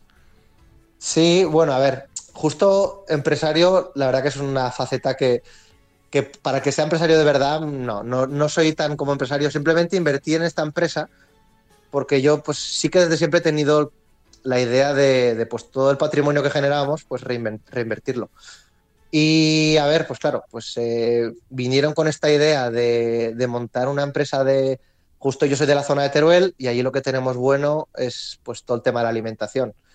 Y vinieron con una idea que me encantó y dije, vaya, eh, me meto de lleno en ello. Y, y, yo ya te digo, mm, a nivel de dirección, pues prácticamente no intervengo, salvo en cosas más importantes, porque ya te digo, estoy súper focalizado con el póker y, y, no me da la vida para más. Pero vaya, sí, sí, tengo ahí mi, mi, pequeña inversión. Creo que es muy inteligente lo que has hecho. Creo que todos los jugadores semiprofesionales y profesionales con, con los ingresos que van generando, creo que hay que diversificar, que hay que sacar ese dinero de la, de la cesta del ban roll, hay que tener un ban roll muy definido, hay que tener un dinero para vivir y hay que tener un dinero, si puedes permitírtelo, para tener segundas, terceras y cuartas inversiones que en los momentos de mala racha que tiene nuestro juego, que son eh, habituales y que aunque ya lo decimos muchas veces, aunque hagas las cosas muy bien, eh, te pueden salir eh, te pueden salir los resultados eh, en contra, pues poder poder tener una vía de escape, ¿no? Poder tener otro apoyo en otras cosas y eso los jugadores que mm, los jugadores que, invertís, pues pues lo sabéis y es la manera más inteligente de afrontar este juego, ¿no? A nivel profesional, no sé si estás de acuerdo.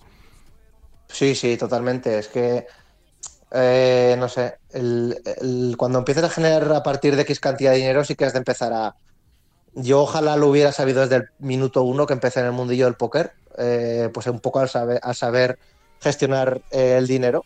A día de hoy hay mucha información por ahí y, yo sí que, vamos, invitaría a cualquiera que, que empieza ya a tener sus ahorros, eh, ya sea con el póker o con la actividad que sea, primero a informarse y luego pues ya a tomar sus decisiones, que al final, pues eso, también cada uno puede hacer su camino y a, aprender a base de, de, errores como lo hacemos la mayoría y si no hay un montón de información por ahí, pero vaya, que, que sí, sí, que totalmente recomendado invertir. Pues muchísima suerte, Rubén. Muchas gracias por estar con nosotros. Mucha suerte en tu futuro laboral. Espero que te saques esa posición eh, bien pronto. Seguramente entiendo que vas a seguir disfrutando de nuestro juego, no a nivel profesional, pero seguramente a nivel más recreacional, porque esto es como montar en bici. Cuando empiezas a. Esto no se olvida nunca y además se disfruta siempre. Es difícil dejar de jugar definitivamente. Así que espero que, que cumplas tu sueño, tus nuevos retos laborales y que puedas seguir disfrutando de tu juego a la vez. Pues muchísimas gracias, David. Y sí, sí, como dices tú, eh, los que amamos este juego, pues mmm, obviamente no voy a seguir jugando en primeras divisiones, pero, pero vamos, dando patadas por ahí por regionales voy a estar siempre. Y, y nada, pues muchas gracias por, por, la invitación aquí al programa. Y aquí tienes a, a un seguidor que ya, ya te comenté por Twitter que, que cuando bajo para casa y estéis con el programa, siempre, siempre es uno de los podcasts que elijo para pa escuchar. Mil, mil gracias, amigo, y que te vaya muy bonito. Un abrazo fuerte. Bueno, igualmente un abrazo. Escuchas Marca Póker, el deporte rey de tréboles.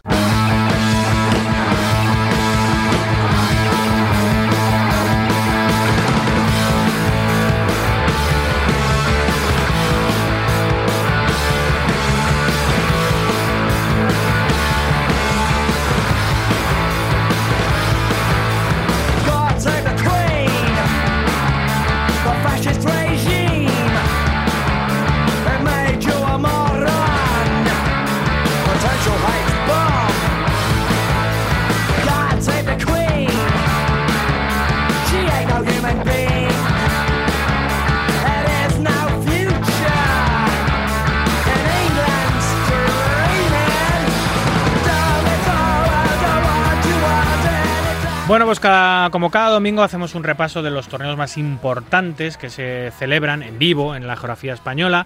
Y esta semana, sin duda, el que lo eclipsa absolutamente todo es el World Poker Tour, el circuito decano mundial el circuito que lo cambió todo, el que empezó a poner un plato de televisión, que le puso cámara a las cartas, que empezó a generar ídolos e iconos alrededor de los jugadores de póker y ha llegado a Madrid después de muchos años, ¿eh? lleva de ausencia, estuvo en Barcelona, con eh, su evento grande, estuvo en Marbella hace muchos años en un evento pequeñito y ahora ha vuelto a España con su evento intermedio, el Prime, y lo ha hecho al madrileño Casino de Gran Vía, eh, con mucho ambiente, especialmente en su evento eh, principal, 120.000 eurazos para el ganador.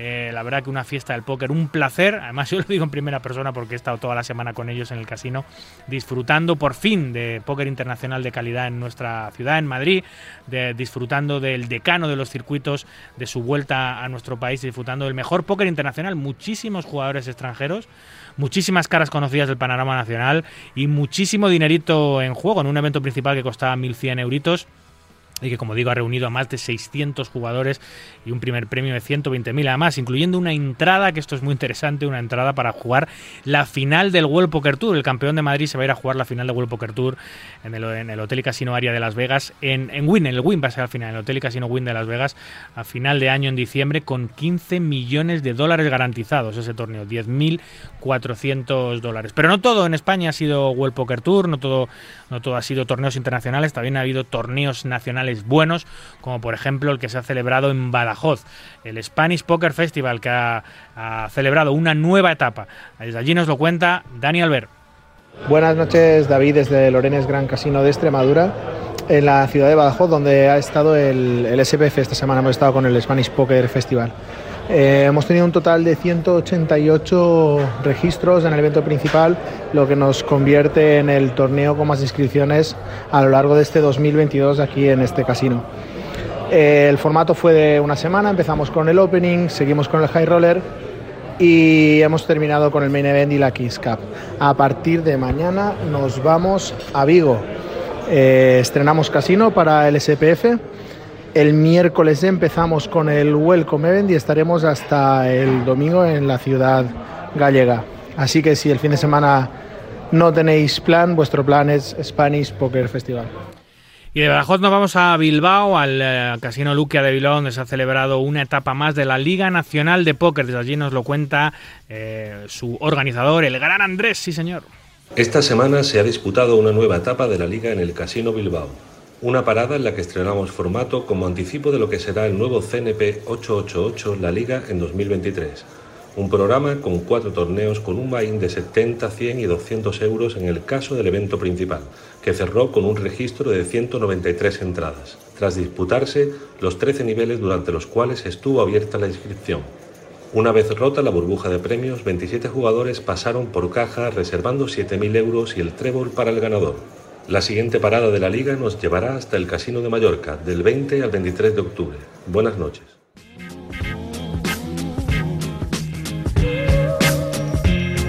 Pues muy buenas noches, sí señor, esto ha sido todo por hoy. Aquí concluye nuestro centésimo octogésimo cuarto programa. Un verdadero placer, como siempre, compartir este ratito nocturno con los amantes noctámbulos de la baraja. En la producción, en la técnica estuvo el gran Dani López y a los micros, como siempre, un servidor, David Luzago. Recuerden, para jugar al póker online, no lo duden, jueguen en winamax.es, la plataforma número uno de eventos online de nuestro país. Cuídense mucho, cuiden de los suyos y continúen, por favor, respetando las indicaciones sanitarias. No a la guerra, a cualquiera de ellas y en cualquier lugar. Hasta el próximo domingo, amigos. Adiós.